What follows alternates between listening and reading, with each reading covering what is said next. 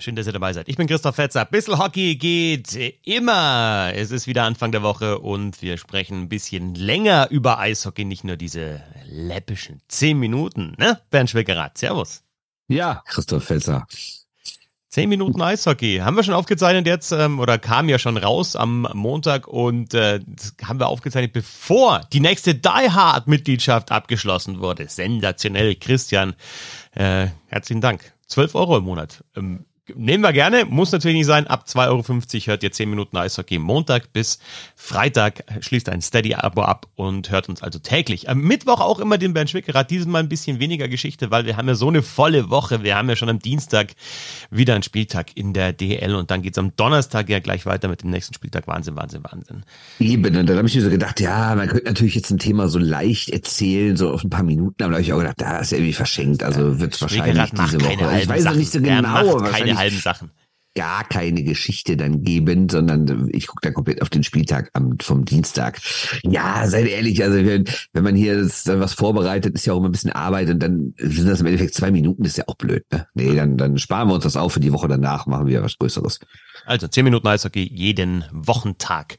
Mittags immer in eurem Podcatcher, wenn ihr bei Steady mit mindestens 2,50 im Euro, äh, 2,50 Euro, äh, 2,50 Euro, so, 2,50 Euro, 2,50 Euro im Monat dabei seid. Heute der Blick äh, erstens auf die DL und dann natürlich auch aufs internationale Eishockey, wie ihr das kennt von uns. Am Montag und in der deutschen Eishockey-Liga haben wir viel die Kölner Haie thematisiert, ja jetzt schon in verschiedenen Formaten, Bernd, die ja auch weiter in Tabellenzweiter sind. Aber dieses Spitzenspiel am Samstag, das haben ja die Adler Mannheim gewonnen. Und die haben jetzt sechs Spiele, 15 Punkte und sind Tabellenführer und sehen wirklich sehr, sehr gut aus. Auch gegen die Kölner Haie ja dann zurückgelegen. Auswärts sah für mich so aus, als würden sich die Kölner Haie das ziehen. Und dann kommen die Adler nochmal zurück, gewinnen dieses Spiel. Also ähm, München schon geschlagen, Köln schon geschlagen, Tabellenführer. Bis jetzt die Mannschaft, auch wenn vielleicht Köln die verbessertste Mannschaft ist, die, am, die Mannschaft, die am verbessertsten ist, kann man das so sagen? Egal. Aber auf jeden Fall die, die Adler Mannheim mit der besten Bilanz bis jetzt. Ja, und ich habe mir die Tage mal überlegt, wie geil es ist, aktuell eigentlich Adler Mannheim-Fan zu sein und auswärts zu fahren. Was sie für Spiele erlebt haben dieses Jahr. Die fangen in Schwenningen an. Jetzt kann man darüber streiten, ob es wirklich ein Derby ist, aber zumindest ist es irgendwie eine Form von regionaler Rivalität. Das verlieren sie aber natürlich trotzdem großartigen Spielen. Sie haben es doch erst äh, spät verloren. Dann spielen sie in Frankfurt auch Derby, wo es richtig abgeht. Dann spielen sie in Köln, was ja auch so eine Rivalität ist. Also als Auswärts-Adler-Fan erlebst du gerade nur so Highlights. Und zu Hause, ich meine, gegen München gespielt, gegen Berlin gespielt, ist jetzt auch nicht so schlecht. Ne? Und davon, wie gesagt, alles gewonnen, bis auf das Spiel in Schwenning am ersten Spieltag. Und selbst da muss man ja sagen, okay, sie haben es im Endeffekt im Penalty-Schießen verloren, aber sie waren jetzt in den 60 Minuten davor bestimmt, oder 65 Minuten davor bestimmt nicht die schlechtere Mannschaft. Das heißt, eigentlich haben die Adler noch kein einziges Spiel verloren, in dem sie im regulären Spiel mehr Tore kassiert haben als der Gegner. Ne? Das ist schon, schon beeindruckend, finde ich. Ja, und jedes Mal mindestens vier geschossen. Also das ist natürlich auch eine gute Zahl. Also jetzt zuletzt äh, in Köln vier Buden, davor in Frankfurt waren es fünf, gegen Berlin vier, gegen München vier, ähm, gegen gute Gegner. Äh, Tore geschossen. Und die Mannschaft ist ja schon ja, rund erneuert kann man wirklich, also nicht ganz, so Spieler wie Plachter und Wolf und Reul und die Torhüter Brückmann und Tiefensee. Ein paar sind schon da geblieben im Vergleich zur vergangenen Saison, aber ansonsten ist das schon personell ein ziemlicher Umbruch. So Spieler wie Way zum Beispiel kommen, wie Bennett, äh, wie Kühnhackel, wie Fischbuch. Also extrem umgebaut die Mannschaft. Natürlich ein neuer Trainer mit Johann Lundskog und äh, viele neue Spieler auch in der Verteidigung mit äh, Jockey Packer, mit äh, Gilmore und so weiter und so fort. Also ähm, neue Mannschaft, andere Spielweise auch unter Johann Lundskog und auf jeden Fall wieder klar zu erkennen in den ersten Spielen schon absoluter Meisterschaftskandidat, gar keine Frage. Ja, jetzt muss man natürlich ähm, auch ein bisschen einschränken, dass auch viele andere Mannschaften einen Umbruch hatten und dass ja viele neue sind und Mannheim natürlich den Vorteil hatte, mit der CHL schon ein paar Spiele zu haben, in denen sie sich besser einspielen konnten. Das heißt, dass sie jetzt gerade am Anfang der Saison vielleicht ein paar Spiele mehr gewinnen fand ich jetzt nicht ganz so überraschend, weil sie ja natürlich den Vorteil haben, durch die CHL schon ganz anders in die Saison starten zu können. Und zum Thema viele Tore, ja, sie sind extrem effizient und das ist ja das auch, was sie gerade aktuell so in der Spitze hält. Denn auch wenn wir jetzt mal auf das Samstagspiel in Köln schauen, da steht es 2-3 oder aus, also 3 zu 2 aus Mannheimer Sicht 2-3, relativ kurz vor Ende das kann man auch verlieren als Mannheim, ne? Und man kann vielleicht auch eins der anderen Spiele verlieren. Man kann auch gegen Frankfurt noch einen Ausgleich kassieren, weil da waren die ersten 30 Minuten zwar überragend, da haben sie wirklich hergespielt und stand zwischendurch 5-1 und hätte vielleicht sogar 6, 7, 8 einstehen können. Aber am Ende kann es auch, kann es auch noch 5-5 stehen, weil Mannheim äh, dann nur noch hinten drin steht und Frankfurt echt ordentliche Chancen noch hat auszugleichen. Aber der Riesenvorteil aktuell der Mannheimer ist ihre Effizienz. Ne? Sie haben mit Abstand die beste Schussquote der Liga und deshalb schießen diese viele Tore. Ich habe es mir mal angeguckt, weil ich, weil ich dachte, es sieht irgendwie so wenig aus, wie viele Schüsse die haben. Und ich habe gesehen, Mannheim hat ernsthaft weniger Torschüsse als der Tabellenletzte aus Düsseldorf und weniger Slotschüsse als der Tabellenvorletzte aus Augsburg. Das heißt jetzt nicht, dass sie, dass, dass sie schlechter spielen als Düsseldorf oder Augsburg. Das wäre ja Schwachsinn. Aber man muss schon sagen, sie machen gerade aus wenig auch relativ viel. Und ob man die ganze Saison über 12,8 Prozent schießt, abwarten. Wobei, ja, stimmt. Wobei das, glaube ich, auch an zwei Dingen liegt. Einmal an der Qualität der Einzelspieler, die halt die Buden dann machen und ähm, wenn sie eine Chance haben, so wie Chris Bennett da den Alleingang gegen die Kölner Haie das Ding halt einfach versenken. Und du hast auch den Eindruck, wenn er hinläuft, okay, den macht er jetzt, weil er einfach die Qualität hat. Und das zweite ist, ähm, das hat jetzt mit den Slotschüssen vielleicht weniger zu tun, aber mit den Insgesamtschüssen, die Spielweise. Also es ist schon Wahnsinn, wie direkt und zielstrebig die spielen. Also nicht jetzt im Drittel rum, hoch an die blaue Linie, mal drauf, irgendwie wieder zurückarbeiten, wieder hoch an die blaue Linie, sondern du hast normalerweise ein extrem schnelles Umschalten, hast natürlich auch extrem schnelle Spieler im Kader, die das so spielen können. Und da kommen vielleicht die Schüsse ein bisschen zustande. Und da müssen wir auch bei den Schüssen müssen ein bisschen schauen. Na, wenn natürlich Düsseldorf im dritten Drittel zurückliegt, dann ballern die, was geht. Und äh, die Adler ziehen sich vielleicht ein bisschen zurück eher gegen Köln, fahren dann den einen Konter und, und gewinnen das Spiel. Aber ähm, die Schussquote ist hoch, das stimmt. Ist natürlich schon brutal viel Qualität auch in der Offensive schon da gewesen und neu dazu gekommen. Also ähm, so eine erste Reihe mit Way, Plachter und Fischbuch. Genau nee, das, was Plachter gebraucht hat, glaube ich, mit Linden Way. Einfach so einen extrem erfahrenen Playmaker mit Übersicht, mit Ruhe an der Scheibe bin echt gespannt, wie viel Buden der Plachter macht. Aktuell würde ich sagen, der knackt zum ersten Mal in seiner Karriere die 20 Tore Marke, aber mal schauen. Auf jeden Fall, äh, das hat in der Champions Hockey League schon gut funktioniert. Diese Reihe funktioniert auch weiter und unterschiedliche Reihen. Ne? Ein paar, die eher über Tempo kommen, dann irgendwie so so Godet, Kühnhackel, Henneken sind dann eher so ja die die Brocken, ähm, äh, Wolf noch mit dazu, je nachdem wie sie die zusammenstellen. Also eine, eine etwas andere Reihe von der Spielweise, also auch variabel die Spielweise der Adler. Ja, und vor allen Dingen auch sehr, sehr unterschiedliche Torschützen. Ne? Mannheim haben schon 13 verschiedene Torschützen. Also das ist ganz klar. Du hast so jemanden wie Plachter, der gerade so der absolute äh, Star des Teams ist. Wobei, erinnere dich, vergangene Saison war es auch so, ne? wie der gestartet ist, als wir damals ja. unsere Mid-Season Awards vergeben haben. Ende November war uns ja was überall die Nummer eins und dann ist er in der zweiten Saisonhälfte ziemlich abgekühlt. Ne? Ich sage nicht, dass es jetzt wieder passiert, aber selbst wenn das wieder passiert, du hast aktuell so viele verschiedene Spieler, die Tore schießen können, dann kommt jetzt einfach mal so ein Bennett, der bisher ja auch gar nicht so doll war und macht einfach mal drei Tore in Köln. Ne? Also schon krass. Und Linden Way, sechs Vorlagen, nicht so schlecht, ehrlich gesagt. Nee. Lass uns ein bisschen über den Trainer sprechen, über Jörn Lundskog, der äh, angekündigt hat, dass er eben die Adler wieder ein bisschen aktiver oder deutlich aktiver spielen lassen will. Das war ja unter Bill Stewart nicht so der Fall. Hast du teilweise gedacht, warum gehen die jetzt eigentlich in Vorcheck und was ist da los? Warum ziehen die sich zurück? Jetzt machen sie wieder Druck in allen drei Zonen. Und was mir in der Champions Hockey League aufgefallen ist, das habe ich ja jetzt schon an, äh, angesprochen, da gibt's immer die Möglichkeit, auch den, den Trainer ein bisschen zuzuhören in den Power Breaks, weil sie verkabelt sind, äh, Mikrofons haben da hat er dann auch immer gesagt, das einzige, die einzige Ansage war immer schneller nach vorne, schneller nach vorne. Also immer dieses äh, äh, North-South, noch schneller, noch schneller, noch schneller umschalten, noch schneller die Scheibe hinten raus. Und das haben wir auch in den zehn Minuten Eishockey angesprochen, dass das jetzt so ein, ja, so ein Trend ist, der endgültig in der DEL angekommen ist, auch mit den Kölner Haien zum Beispiel. Die Top-Teams spielen einfach sehr, sehr schnell. Klar, Scheibenkontrolle auch immer gut, aber schnell sein und Scheibenkontrolle haben noch besser und das predigt Lundskog einfach. Ja, finde ich auch. Wobei ich finde, dass die auch umstellen können. Ne? Also ich finde, du hast am Ende gegen Frankfurt gesehen, dass sie jetzt nicht nur Hurra nach vorne spielen können, sondern als sie gemerkt haben, oh, das geht hier gerade in eine komische Richtung, dann haben sie halt auch defensiv ein Bollwerk aufgebaut und haben so den Sieg über die Linie gegrindet quasi. Ne? Also ja, Tempo ist da und das ist ja das, was es so schön anzuschauen macht, weil es ja ständig Gegenstöße gibt und, und wir haben ja auch in Köln jetzt wieder ein Kontertor gemacht und in, in Frankfurt ja auch und hat natürlich auch ein paar Konter gegen sich, so ist es nicht, aber muss sagen, da ist schon sehr viel Tempo drin in beide Richtungen. Da passiert gerade wirklich viel, wenn die Adler spielen, aber sie sind halt nicht nur auf diesen Stil festgelegt. Ja, stimmt. Und auch ganz interessant die Aussage von Lundskog vor dem Start in der Champions Hockey League, dass er Ja, Blue Collar war da seine Aussage. Also er hat mhm. gesagt, it's a blue collar city, it's a blue collar organization, I want a blue collar team, we have uh, blue collar fans, also den, die, die Arbeiter, ne, Blaumänner. Wobei ich jetzt sagen würde, eigentlich hatten die Adler Mannheim davor für mich eher den Ruf, jetzt nicht unbedingt die mit den Blaumännern zu sein, sondern eher nee. die mit dem feinen Anzug, ne, wo es den Spielern halt auch, auch richtig gut geht. Ja, wobei man sagen muss, ich finde, unter, unter Groß war ja schon ja. so, äh, es wird extrem hart gearbeitet, wir haben die beste Fitness der Liga und so und, und, und, und das Training ist das härteste überhaupt. Ich erinnere mich noch, als ich 2019 da äh, beim letzten Finalspiel gegen München war und dann durften wir Reporter ja nach dem Spiel aufs Eis und dann redet er mit den Spielern und da weiß ich dass wir vor Dennis Endras standen und, und, gesagt haben, ja, Glückwunsch zum und also Glück, Glückwunsch zur Meisterschaft. Wie, wie, wie siehst du das? Sag mal irgendwas. Und er war gar nicht so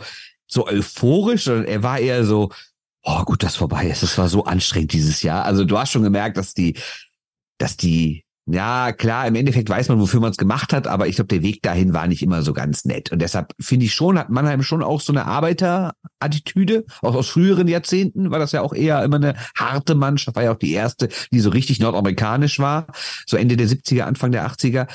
Aber stimmt schon. Grundsätzlich verbinde ich mit dem Team, das das meiste Geld ausgibt der ganzen Liga, jetzt nicht zwingend irgendwie so eine Arbeitermentalität. Ne? Da erwartet man natürlich auch spielerische Klasse. Ja, aber von den Spielern auch, die gekommen sind, also wenn wir jetzt gerade im Sturm mal schauen, ein Hennikainen und ein Kühnhackel, ähm, exemplarisch für dieses Arbeiten, die strahlen das auch aus und übertragen das, denke ich, auch auf die restliche Mannschaft. Hennikainen finde ich sensationell in Unterzahl. Ja, der ist super. ja auch ein absoluter Publikumsliebling. Ich meine, das ist diese, dieser Hechtsprung in den Playoffs gegen Berlin. Also mit, egal mit welchem Mannheimer ja. du sprichst, ähm, der ist halt, weiß ich nicht, ob die den schon auf T-Shirts gedruckt haben, aber auf jeden Fall hat er halt mit, mit der Aktion, hat er sich äh, alle Herzen geholt in Mannheim. Und das ist halt einfach auch einer, der sich reinhaut, der gut im Penalty Killing ist und der arbeitet und Kühner ganz genauso. Der wird, vielleicht wird er keine zehn Tore machen und manche, die sich vielleicht nicht so auskennen im Eishockey, sagen, hä, der hat zwei Stanley Cups gewonnen und äh, warum, warum scoret er nicht? Das ist halt nicht seine erste Aufgabe, sondern seine Aufgabe ist halt auch gut im Penalty Killing zu sein und äh, in der Defensive gut zu arbeiten und den Scheiben hinterher zu gehen. Und da haben sie mit Henniken und Kühnhackel natürlich ähm, zwei, die auch noch nicht ähm, im Herbst ihrer Karriere sind, mit um die 30, zwei Spieler geholt, die das, die das einfach verkörpern. Ja, aber du musst natürlich auch leisten können, dir einen Tom Kühnackel zu ja. holen und den, den als Rollenspieler einzusetzen, ne? weil bei, wahrscheinlich bei fast allen anderen Teams hätte man gesagt, ja komm, für jemand, der so viel Geld verdient, der so eine Vita hat, der so einen Namen hat, äh, der muss dann auch ein bisschen mehr offensiv produzieren. Und äh, ich meine, in vergangenen in Schweden war er durchaus offensiver als das, was man vorher aus der NHL von ihm gewohnt war. Aber jetzt in Mannheim scheint er eher wieder in diese andere Rolle reinzugehen. Wer weiß, vielleicht schießt er bald fünf Tore in einem Wochenende und wir sagen, ah, das ist jetzt der Offensive Tom Kühnacke. Aber aktuell, finde ich, ist er eigentlich ein klassischer Rollenspieler und ähm, ja, spricht natürlich auch für ihn, dass er sich mit dieser Rolle total anfreunden kann, trotz des Namens, trotz der Erfolge und sowas. Aber wie gesagt, man muss es sich auch leisten können, so viel Geld ausgeben zu können für einen Rollenspieler. Noch ein anderer Typ, den ich sehr hart finde und den ich äh, Mal ganz kurz nur Henny Cannon, ja, ganz ja, kurz, okay. klar, weil Henny Cannon ist jetzt nicht nur, also hat, ist ja auch drittbester Scorer zusätzlich noch, ne? Also weil der ja. in Unterzahl dann auch mal nach vorne geht und halt auch seine Buden macht. Also ja. hat er auch schon Short einer geschossen und insgesamt fünf Punkte in sechs Spielen. Also man kann das ja auch kombinieren, Arbeit und Scoring. Absolut. Ja, ja klar. Aber noch ein anderer, der mir aufgefallen ist, gerade im Frankfurt-Spiel, der wirklich eisenhart ist, das passt ja gut zum Namen und das ist mir vorher, der ist mir vorher gar nicht ehrlich gesagt so richtig aufgefallen, ist Kollege Eisenmenger das ist ja ein taffer Bursche. Also klar, der kann auch pöbeln, ne? so wenn, wenn, wenn mal gepfiffen wird, dann gefällt er nicht zur Bank, sondern pöbelt noch mal den Gegner an und sowas. Sowas kann man ja auch mal gebrauchen. Aber ich fand den wirklich, der hat Dynamik, der hat Körper, also Respekt. Also das, das ist dann auch so ein Mann, den man vielleicht seltener sieht, wenn man sonst nur Highlights guckt. Der wäre mir vielleicht sonst auch gar nicht aufgefallen, aber die letzten beiden Mannheim-Spiele habe ich halt komplett über die 60 Minuten gesehen und dann fällt einem auch so ein Mann nochmal auf. Ja, war auch in der Champions Hockey League, der hat ja die ersten Spiele in der DL jetzt gar nicht gemacht, also er hatte erst zwei Spiele, der war am Anfang draußen, hat in der Champions Hockey League, finde ich, in der nominell vierten Reihe, also auch die hat was gemacht, nur weil du jetzt auch das, das Geld angesprochen hast und ich jetzt die vierte Reihe, die war da ähm, Eisenmenger, Swords und Jensch äh, in der Champions Hockey League meistens, also das ist die vierte Reihe und dann sind wir halt beim Thema Tiefe und wie wie gut dieser Kader auch ist und dass du halt mal dann einmal den Reul wieder rausnimmst und ähm, Gilden reinrotiert und dann wieder andersrum und kannst auch mal meinetwegen einen Holzer für ein, zwei Spiele vielleicht mal draußen lassen, dass der mal eine Pause bekommt, wenn sich jetzt nicht mehrere Spieler verletzen und äh, im Sturm sagen, ja, McGinnis, dieses Mal spielst du, dieses Mal bist du raus Also natürlich ist das Budget sehr, sehr hoch und ist der Kader einfach auch extrem tief besetzt. Das zeigt mir aber auch wieder, dass sie halt mit Halbfinale nicht zufrieden sind wie die letzten drei äh, Ja, können sie ja auch nicht. Übrigens, wo du Holzer ansprichst, der ist ja absolut on fire. Ne? Also ich meine, klar, der war immer schon ein sehr emotionaler Spieler und einer, der natürlich auch seinen Körper einsetzt. Aber ich finde aktuell, wenn du den anguckst, der ist ja, der ist, der ist ja dermaßen auf Draht, der Kollege. Also der ist ja noch krasser als Eisenmenger. Ständig gepöbelt, ständig geht er ran und hat sogar schon zwei Tore geschossen. Ne? Schönen Schlagschuss von letztens. Ne? Also Holzer ähm, wächst da immer mehr so in die Rolle, zusammen so mit Reul, also der Abwehrchef ein bisschen rein, ne? Dann gibt es noch ein paar Spieler, die wir jetzt noch gar nicht angesprochen haben. Äh, zum Beispiel in der Verteidigung natürlich Jordan Murray, der die ersten Spiele noch verpasst hat, weil er noch gesperrt war. Zum Beispiel im Sturm ein Stefan Leubel. Ähm, also du kannst eine Handvoll von Spielern aufzählen, die einfach große Qualität haben. Und ähm, ja, siehe Corbinian Holzer, glaube ich, auch einiges vor in dieser Saison. Entweder schon länger in Mannheim äh, da und wissen, es muss mal wieder eine Meisterschaft werden, oder andere, die eben gekommen sind und vielleicht noch gar keine gewonnen haben und eben nach Mannheim gekommen sind, um zu wissen, hier kann ich die Meisterschaft gewinnen. Wenn du jetzt vergessen hast, Gilmore, den finde ich krass. Das ist läuferisch wirklich eine Augenweide, eine gute Übersicht und so. Also auch schon echt guter Mann. Es gibt aber einen, finde ich, der gerade nicht so viel zu lachen hat. Und das ist David Wolf. Ne? Du hast eben die, die erste Reihe angesprochen. In den vergangenen Jahren waren Wolf und Plachter ja oft so eine Combo, die halt zusammengespielt haben. Jetzt ist das getrennt worden. Wolf spielt jetzt deutlich weiter hinten und ist auch, zumindest wenn man das 5 gegen 5 Spiel ansieht, gerade so ein bisschen das Sorgenkind, möchte ich mal sagen. Ne? Hat noch keinen einzigen Punkt bei 5 gegen 5. Weil ich bin kein Freund von Plus Minus, aber minus 7 für so eine Mannschaft, die Tabellenführer ist, ist jetzt auch nicht so richtig doll, hat nur 43 Prozent Corsi-Wert. Boah, also da hast du weh von der Luft nach oben, ne? Aber muss natürlich auch sagen, wenn du eh schon gut funktioniert und dann hast du noch einen Wolf, der noch einen nächsten Schritt machen kann, ne? Dann äh, ist das vielleicht auch gar nicht so schlecht. Wo, wobei er ja auch dann im Powerplay zum Beispiel da hat er schon getroffen. Genau, ja. und auch in die, die erste Formation kommt. Also das ist dann, glaube ich, so ein bisschen der Deal im, im 5 gegen 5, ein bisschen tiefer im Lineup und im Powerplay. Hat er ja da auf der Position in der Mitte auf jeden Fall seine Qualitäten. Hat auch schon sein Tor gemacht. Ja, äh, aber klar, gibt bei manchen vielleicht sogar noch Luft nach oben. Andere overperformen vielleicht ein bisschen, äh, weil du ähm, jetzt auch Gilmer angesprochen hast. Fand ich auch ganz interessant, dass sie unterschiedliche Verteidigertypen haben. Ist ja auch nicht so gut, nur Verteidiger zu haben, die gerne die Scheibe am Schläger haben. Gilmer ist jetzt einer, der hat die Scheibe gerne am Schläger. Ähm, Jordan Murray hat Dion Lundskog vor der Saison als, als Pack ähm, bezeichnet, also Gilmer als Pack Transporter, der eben den Puck am Schläger hat. Murray einer, der das eher mit Pässen macht. Yoki Packer finde ich jetzt in beide Richtungen einfach solide. Ist jetzt keiner, der so brutalst raussticht äh, wie Gilmore durch spektakuläre Aktionen, aber ein sehr, sehr solider Verteidiger auf hohem Niveau. Ja, das sind die neun Verteidiger zusammen mit Max Gillen, die gekommen sind und äh, einige andere gegangen. Das heißt, die Position umgebaut. Und dann haben wir noch die Torwartposition, wo aktuell Felix Brückmann die bessere Save Percentage hat. Und es ist ja denke ich mal, über die Saison so eine 50-50-Rotation. Auch da sind sie sehr, sehr gut aufgestellt. Und äh, persönlich freut es mich für Felix Brückmann, weil ich finde, das ist ein sehr, sehr guter Typ und ähm, einer, dem man es gönnt, dass er jetzt eben nach schweren Operationen auch und dann wieder dem Ausfall in den Playoffs in der vergangenen Saison auch wieder da ist und in, in einem Top-Team da zwischen den Pfosten steht. Ja, und ich würde auch, wie du sagst, gerade sagen, er hat ein bisschen die Nase vorn, ne? Also jetzt nicht nur bessere Safe Percentage, sondern auch deutlich besseren Gegentorschnitt. Also locker bleiben, alles wenige Spiele. Da kann die ein gutes oder ein schlechtes die Statistiken sehr, sehr verzerren, muss man auch sagen. Aber ich finde, Brückmann macht einen ganz guten Eindruck und hat natürlich jetzt seinen Vertrag verlängert. Ähm, bis 25, glaube ich, ne? War's? Ähm, ist natürlich auch ein Zeichen, dass man auf jeden Fall langfristig noch, okay, was heißt langfristig, noch nur zwei Saisons, aber trotzdem, dass man erstmal weiter mit ihm plant und ist natürlich die Frage, glaubt man, dass er und Tiefensee langfristig dieses Duo bilden können? Oder rechnet man bei Tiefensee dann doch früher oder später damit, dass er nach Amerika geht? Weil er ist ja von Dallas gedraftet worden, zwar erst in der fünften Runde, aber Goalies werden ja auch nicht mehr so hoch gedraftet. Und außerdem, naja, äh, heißt das, finde ich, nicht zwingend was bei Torhütern, wann die gedraftet wurden. Trotzdem muss man natürlich sagen, er wird auf gar keinen Fall dieses Jahr rübergehen und er wird wahrscheinlich nächstes Jahr auch noch nicht rübergehen. Aber wer weiß, was so in zwei, drei Jahren ist. Ne, deshalb, ja, ist die Frage, wie lange glauben die Mannheimer mit dem aktuellen Torhüter-Duo spielen zu können? Ich glaube, die nächsten zwei Jahre bleibt das erstmal so, oder? Ja. Denke ich, denke ich auch, ja. Und also bis 2025 haben sie zumindest jetzt mal Brückmann. Wenn du die beiden hast, dann bist du da auf jeden Fall sehr, sehr gut aufgestellt. Ähm, ja, und, und dann ist halt die Frage, Dann geht's bei Brückmann so langsam Richtung Karriereende. Aber ich meine, jetzt, äh, wir schauen uns auf diese Saison, auf die nächste Saison du weißt halt nie, was passiert mit, mit dem Tor, der gedraftet ist, also mit dem Spieler, der gedraftet ist. Insofern die Absicherung da sicherlich auch nicht so schlecht. Ja, und die ist halt auch fürs Eisig wichtig, ne, weil äh, nochmal auf die Spiele, Spiele ganz kurz einzugehen. Ich meine, München hatte dicke Chancen, Berlin hatte Chancen, Frankfurt kann ausgleichen ab der 30. Köln hätte auch höher führen können. Das heißt, es ist jetzt nicht so, dass man sagen muss, die haben jedes Spiel jetzt total souverän gewonnen, sondern die sind auch trotz ihrer Qualität davor wirklich angewiesen auf gute Torhüter. Ne? Und aktuell kriegen sie halt auch die Leistung der Torhüter und die sind auch ein Grund dafür, warum die Mannheimer ohne glatte Niederlage da oben stehen. Ne? Finale or bust? Meisterschaft or bust? Was ist es in Mannheim? Ich meine, die waren jetzt dreimal im Halbfinale hintereinander und du hast irgendwie so das Gefühl, ja, seit der Meisterschaft 2019 irgendwie ja, so richtig toll war das nicht, eher enttäuschend. Halbfinale sind andere, wären da gerne natürlich, ist für andere Mannschaften Erfolg.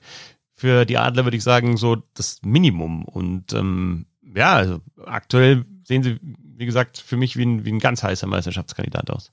Ja, ich meine, es ist immer die Frage, wie es da läuft. Ich bin ja grundsätzlich erstmal ein Freund von diesem, der Weg ist das Ziel. Also eine Saison kann auch gut sein, wenn man irgendwie im Halbfinale unglücklich ausscheidet, dann kann man trotzdem nicht sagen, das ganze Jahr war scheiße.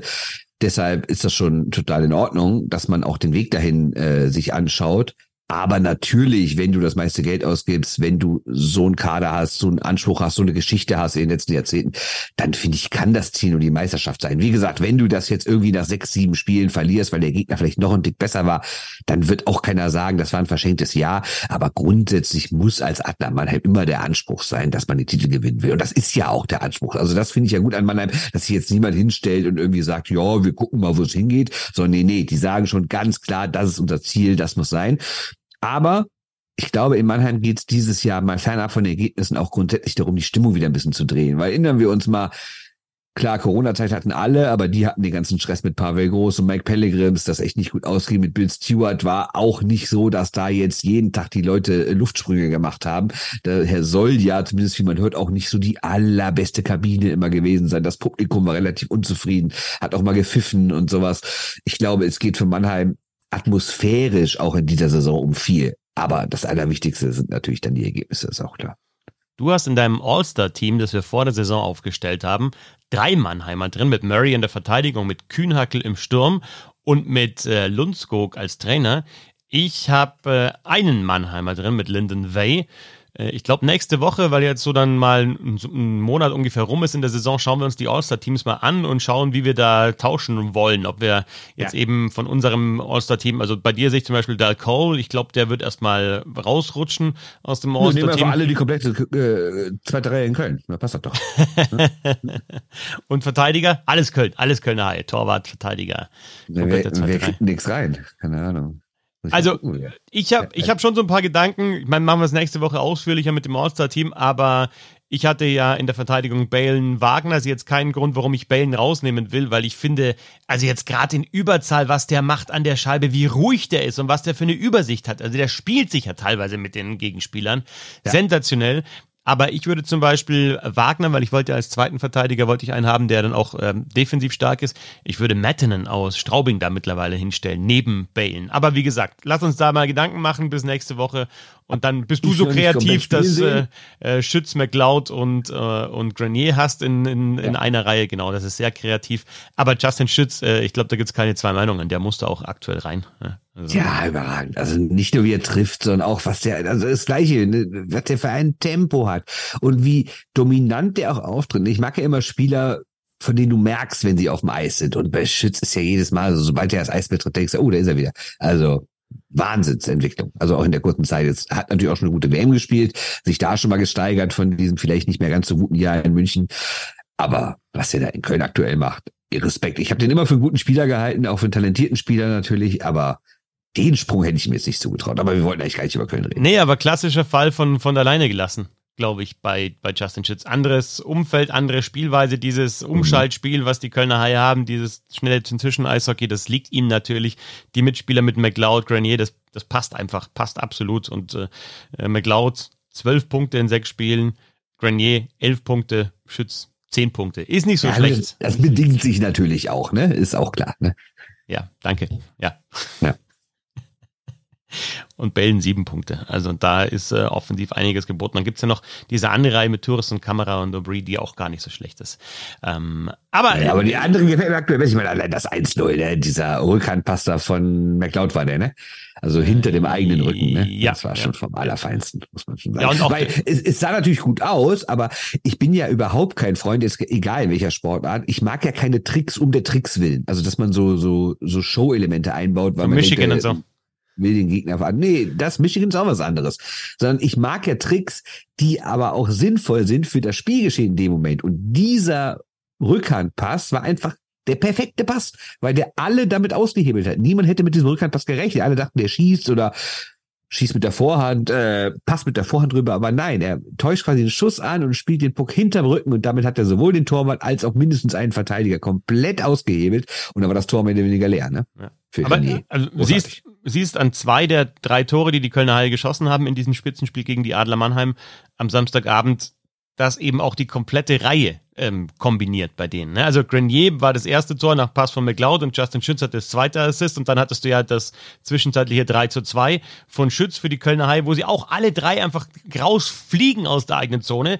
Jeder ist mal an der Scheibe, am Ende macht Justin Schütz das Tor, wieder die, die direkte Vorarbeit von Gregor McLeod. Also da siehst du, dass diese Mannschaft, äh, diese, diese Reihe sich einfach sehr, sehr gut versteht und super zusammenspielt. Und insgesamt, um jetzt doch nochmal diesen Samstag mit reinzunehmen, äh, nicht nur die Adler, sondern auch die Kölner Haie, Samstag 19 Uhr so ein Spiel, ähm, ja, das, das äh, hat die DL, haben wir vorher schon gesagt, ein gutes Näschen bewiesen und Was also- heißt gutes Näschen gewesen? Die haben halt oft genug Short Handy News gehört, wo wir alle zwei Minuten gesagt haben, wir wollen Samstagsspiele. Und jetzt gibt's endlich das Samstagsspiel. Richtig so. ne, bei den Mannschaften, die dabei waren, meine ich ein gutes Näschen. Ne? Also das hast du ja vor du der Saison. Köln-Mannheim machst, ist jetzt auch.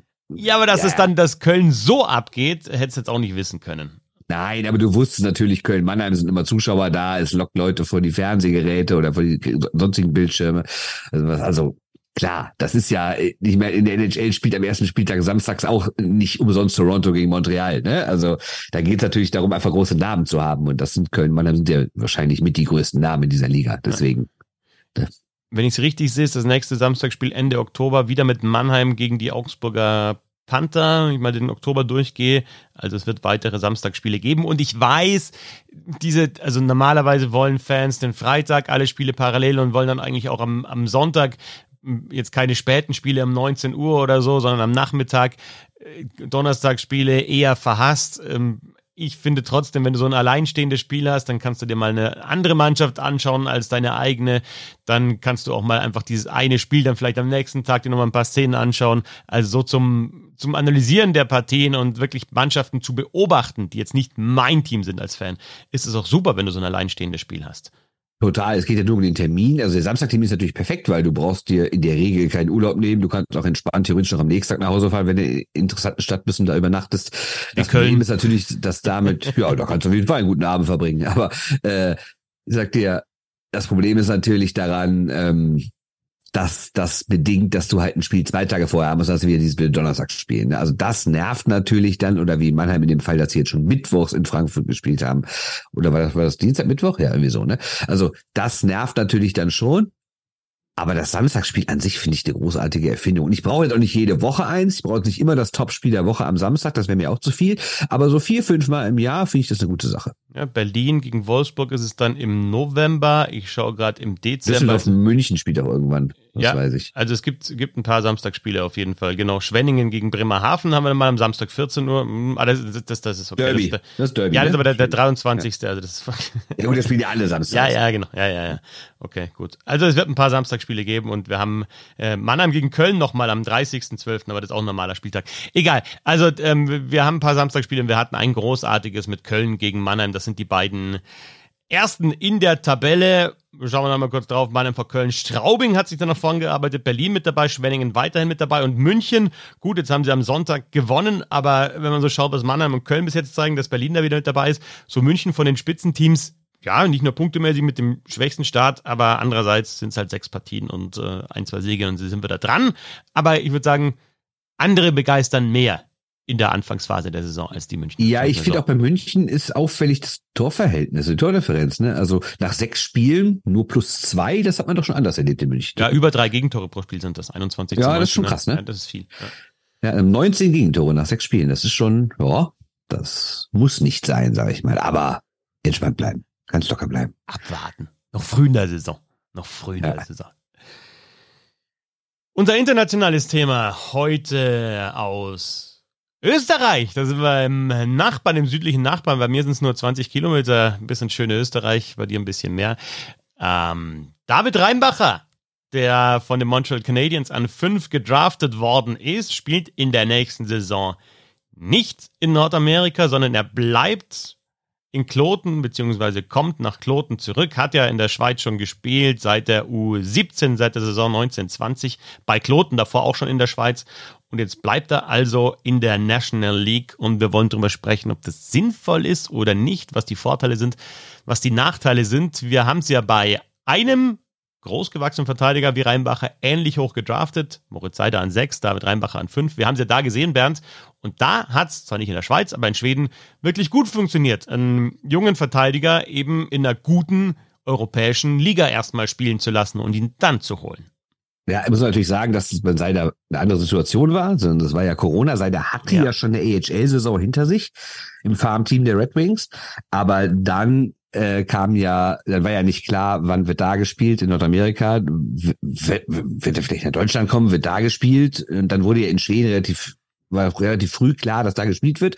Und dann ist er nach Schweden gegangen, was für ihn ja auch überraschend war, ist eher so, äh, hör mal, die haben Interesse, dann ist er irgendwie morgen hingefahren, übermorgen schon gespielt oder? Mal so bisschen verkürzt dargestellt.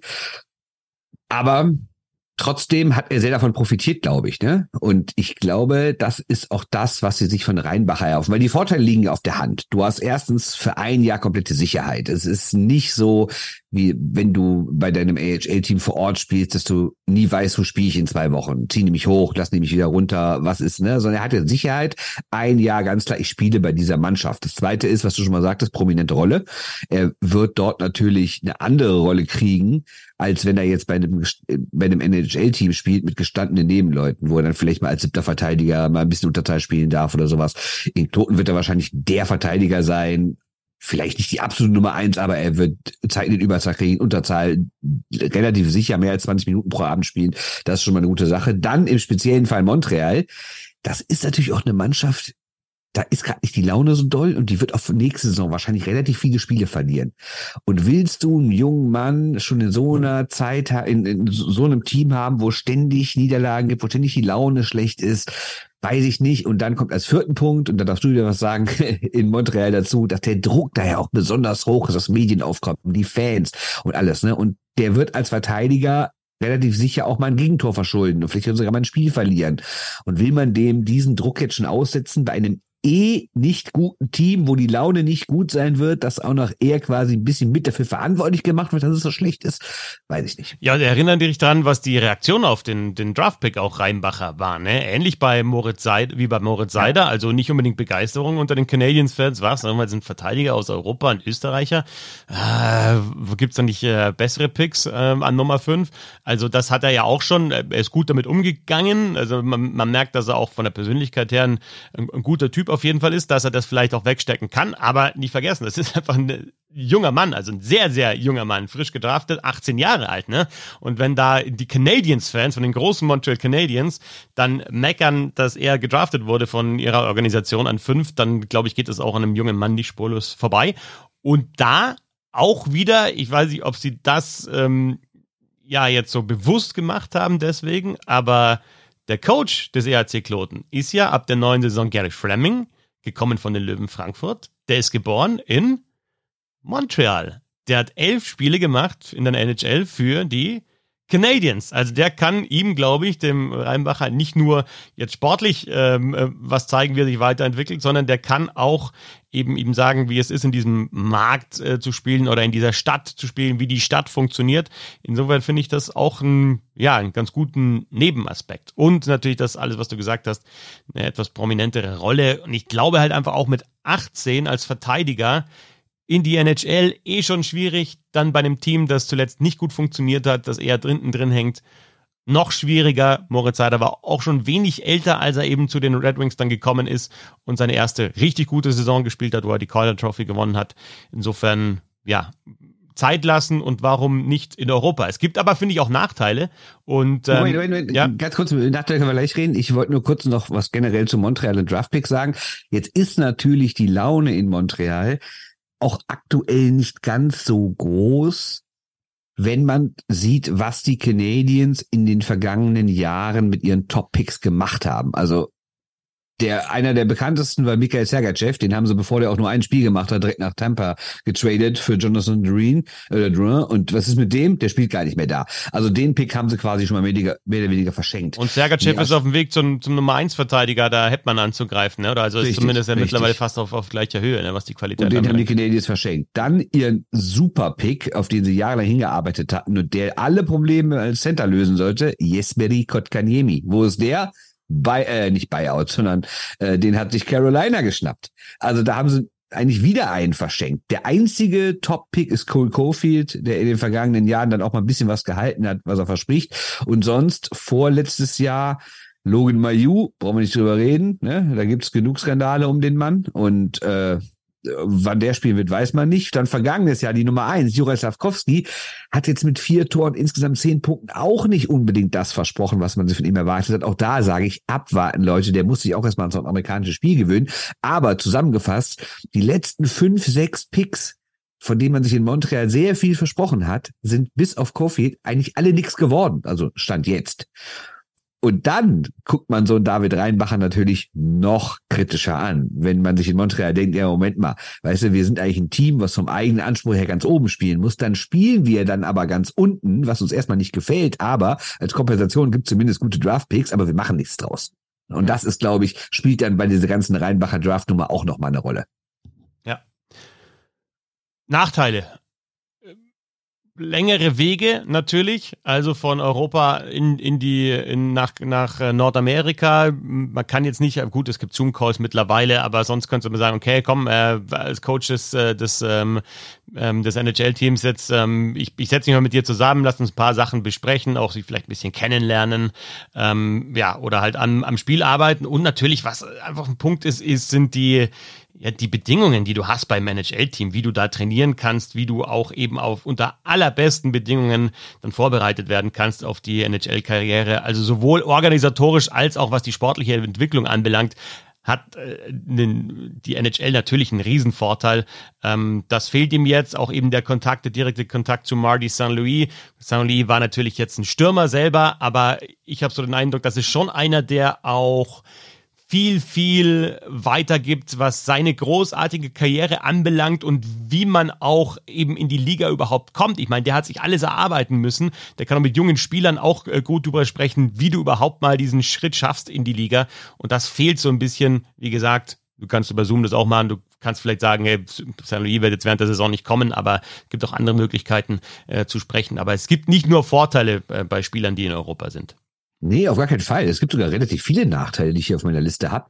Also der allergrößte Nachteil hört sich erstmal banal an, aber er spielt halt nicht auf NHL-Niveau. Ja. Und das ist ja gerade das Ziel in dem Alter, dass man Spieler näher an die NHL heranführt. Auch wenn man vielleicht sagt, er ist noch nicht in der Lage, da Stammspieler zu sein, den Unterschied zu machen, ist es ja trotzdem nicht schlecht, ihn an dieses Niveau heranzuführen, hin und wieder mal spielen zu lassen. Das fällt jetzt natürlich völlig aus. Klar, eben habe ich gesagt, es ist ein Vorteil, dass der Spieler jetzt ein bisschen Sicherheit hat und nicht ständig hin und her gewechselt wird zwischen AHL und NHL. Aber rein sportlich ist es vielleicht gar nicht so verkehrt, auch schon mal ein paar NHL-Spiele zu machen. Die macht er dieses Jahr nicht. Dann, Riesenthema auch, er gewöhnt sich nicht ans kleine Eis. Ne? Also er wird nach wie vor auf großem Eis spielen, was nun mal anderes Spiel ist, gerade als Verteidiger. Die Winkel sind andere, die Abstände sind andere, die Zweikampfhärte ist eine andere, das Tempo ist eine andere, die Zeit, die du hast, wenn du hinten rausspielst, ist eine andere. Das gewöhnt er sich nicht dran. Dann er gewöhnt sich auch nicht an die ganzen vielen Spiele und Reisen, die man so in Nordamerika hat. Denn Schweiz ist ja nur mal die Heimschläferliga. Ne? Also man schläft eigentlich jede Nacht zu Hause im eigenen Bett und das ist in Nordamerika eben nicht so.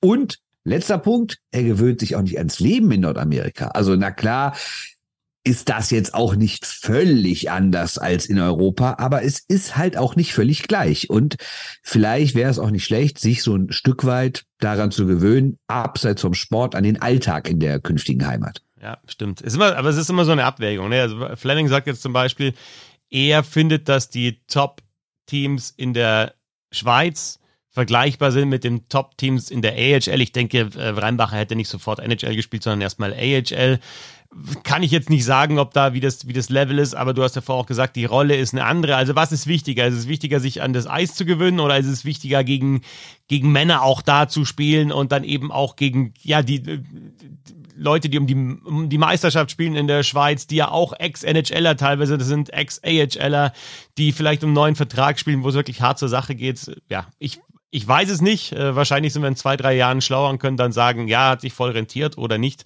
Aber er muss ja auch keine dauerhafte Sache sein. Auf jeden Fall jetzt erstmal David Reinbacher, da wo er sich auskennt, wo er schon gespielt hat, da spielt er weiter. Und ähm, ähm, ihr fragt euch jetzt wahrscheinlich, warum sprecht ihr über Seider, der in der Schweiz, äh, der nicht in, in, Schweden gespielt hat, und ihr sprecht nicht über Austin Matthews zum Beispiel, der auch in Europa gespielt hat, war damals eine andere Sache. Ne? Der ist vor seinem Draft in, in der Schweiz gewesen, Austin Matthews, hat da eben auch schon, aber als Teenager gegen Profis einfach gespielt, hat ihm jetzt auch nicht unbedingt geschadet. Ja, ich habe noch zwei Vorteile vergessen, fällt mir gerade auf auf meiner Liste hier. Ähm, er kann natürlich U20 WM spielen und Herren WM spielen, ne? Dadurch, ne? Okay, Herren WM hätte er wahrscheinlich mit den Canadiens auch so spielen können. Ich kann mir nicht vorstellen, dass sie da noch Eishockey spielen, während hier eine WM stattfindet. Ähm, aber trotzdem ist es natürlich was anderes, ne? Und bei der U20 WM kann er natürlich auch dominieren, was mich zum nächsten Punkt bringt.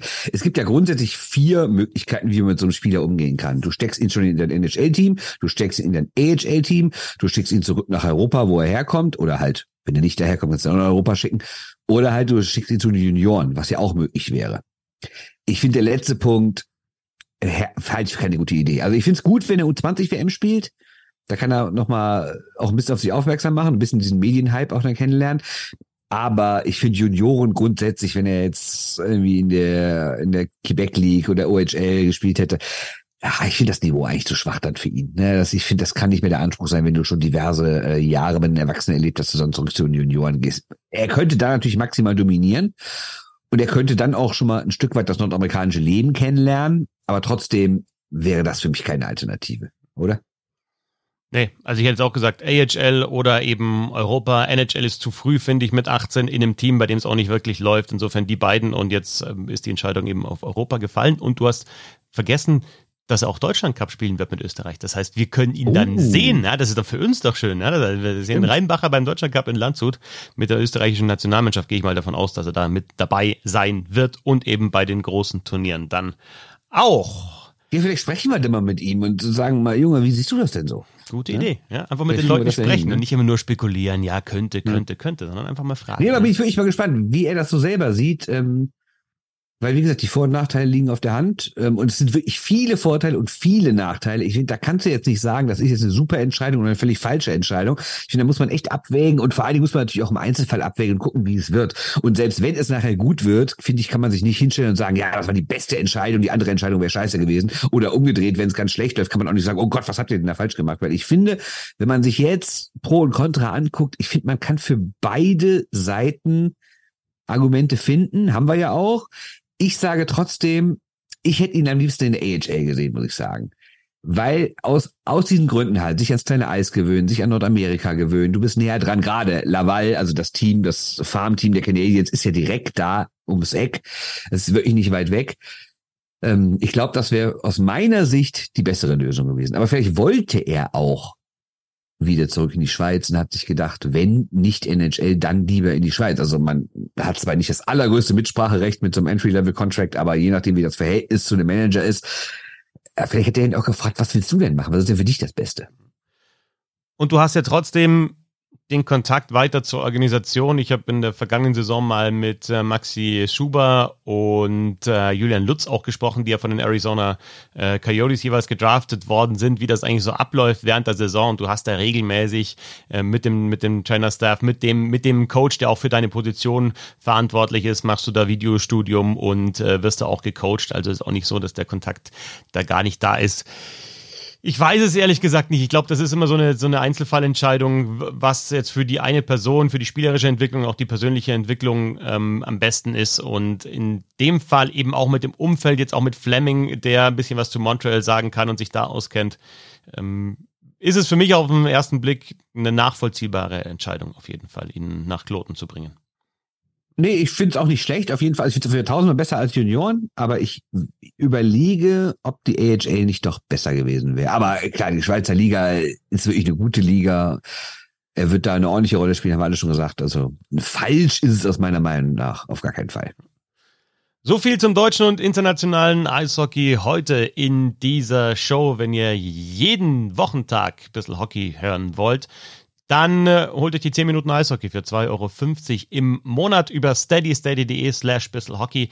Dienstag ja normalerweise immer international und DFEL, aber jetzt haben wir am Dienstag schon wieder einen vollen DEL-Spieltag und äh, ich werde auch im Stadion sein. Ich freue mich auf die Kölner Haie, die ich sehen werde. Bin zufällig in Köln oder beruflich in Köln und habe mal kein Headset auf beim Eishockey schauen. Auch mal ganz angenehm. Einfach in, in der Arena zu sitzen. Schwickerrad natürlich gerade da parallel in Düsseldorf, aber vielleicht äh, sehe ich ja den Kollegen Bonk. Auf jeden Fall ein voller DL-Spieltag, auf den blicken wir ein bisschen voraus am Dienstag oder Mittwoch. Dann gehen wir mal weg vom eigentlichen Format, äh, die Geschichtsstunde mit Eishockey-Professor Bernd Schwickerath, sondern sind eben dann, da gibt's dann den Rückblick auf äh, den DL-Spieltag am Dienstag. Also jeden äh, Tag äh, unter der Woche. Die Professur aberkannt, weil alle merken, dass ich nur Plagiate drauf habe. Ne? ist die Frage, wann da der Erste klagt aus ja. der bisschen Hockey-Fankurve. Also jeden Wochentag äh, um Mittag habt ihr die 10 Minuten Eishockey in eurem Podcatcher. Danke fürs Zuhören und danke an Bernd Schwickerath. Danke an Christoph Fetzer. Geil, wie du so in meinem Nachnamen immer so eine Melodie reinbringst. Stark. Können normalerweise nur die Leute, die aus dem Rheinland sind. Wollte ich gerade sagen, das ist doch gut. Du bereitest dich mental schon auf deinen Dienstag in Köln vor. Das gefällt mir sehr gut. Ein bisschen singen. Ja. Dankeschön. Ja. Ähm, äh, schöne Woche. Ja, geht so. Ja, ciao. Naja, alles gut. Tschüss.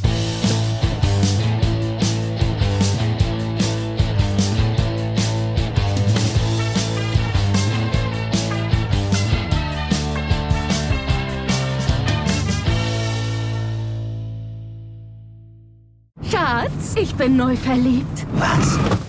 Drüben. Das ist er. Aber das ist ein Auto. Ja, eben. Mit ihm habe ich alles richtig gemacht. Wunschauto einfach kaufen, verkaufen oder leasen. Bei Autoscout24. Alles richtig gemacht. Wie baut man eine harmonische Beziehung zu seinem Hund auf? Puh, gar nicht so leicht. Und deshalb frage ich nach, wie es anderen Hundeeltern gelingt, beziehungsweise wie die daran arbeiten. Bei Iswas Dog reden wir dann drüber. Alle 14 Tage neu mit mir, Malte Asmus und unserer Expertin für eine harmonische Mensch-Hund-Beziehung, Melanie Lippisch. Iswas Dog mit Malte Asmus. Überall, wo es Podcasts gibt.